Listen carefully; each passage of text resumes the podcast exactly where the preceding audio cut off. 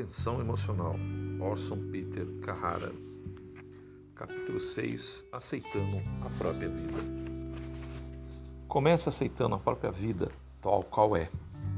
Na sequência dos esclarecimentos e orientações do benfeitor espiritual, a virtude destacada logo de início é a aceitação. Sim, aceitação da vida e de si próprio. Muita gente se desgasta por não aceitar as condições da própria vida. Desgasta-se de maneira enfermiça por não aceitar a si mesmo. Tais comportamentos decorrem de acharmos que somos vítimas, que tudo conspira contra nós. Na verdade, é o contrário. A vida conspira a nosso favor. Os obstáculos, quando existem, são construídos por nós mesmos, seja pela nossa necessidade de aprendizado ou como fruto de nossas resistências e teimosias.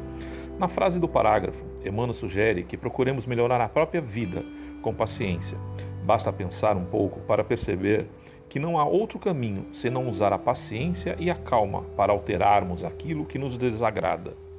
O que mais nos preocupa é a saúde, são os familiares, as condições financeiras, é o país, a cidade onde moramos as pessoas com quem convivemos, afligimos-nos pelos filhos ou pelos pais. E o relacionamento com o cônjuge, como está?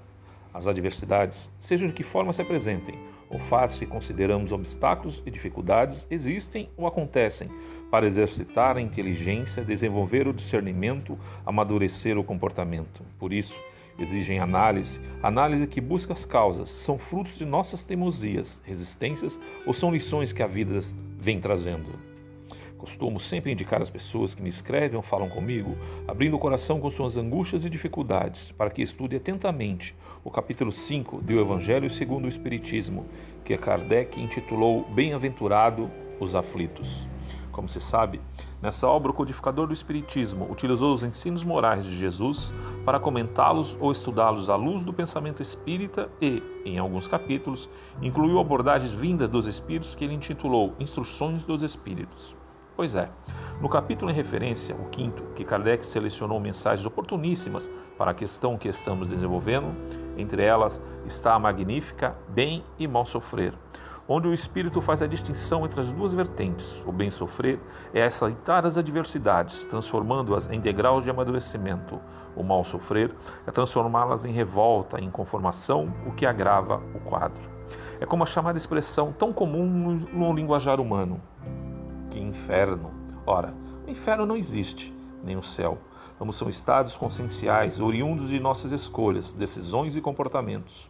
Por isso, o destaque para a resignação geradora da paz, fruto da fé ativa que luta e remove obstáculos considerados intransponíveis pela cólera e pela revolta. Aliás, o mesmo, o Evangelho segundo o Espiritismo, traz lições valiosas sobre a velha questão. Entre elas está a notável mensagem assinada por José, espírito protetor em 1862. Kardec utilizou no capítulo 19, A Fé Transporta as Montanhas, como a primeira mensagem dentro do subtítulo Instruções dos Espíritos. Diz o Espírito, item 11 do citado capítulo: A fé, para ser proveitosa, deve ser ativa, não deve se entorpecer. A fé sincera é arrebatadora e contagiosa, ela se comunica àqueles que não a tinham, ou mesmo não queriam vê-la encontra palavras persuasivas que vão à alma, enquanto que a fé aparente não tem senão palavras sonoras que os deixam frios e indiferentes. Depois, convido o Espírito Autor, note o alcance das palavras. Pregai pelo exemplo da vossa fé, para dá-lo aos homens. Pregai pelo exemplo das vossas obras, para fazê-los ver o mérito da fé. Pregai pela vossa esperança inabalável, para lhes fazer ver a confiança que fortalece e leva a enfrentar todas as vicissitudes da vida. E conclui suas reflexões com vibrante estímulo.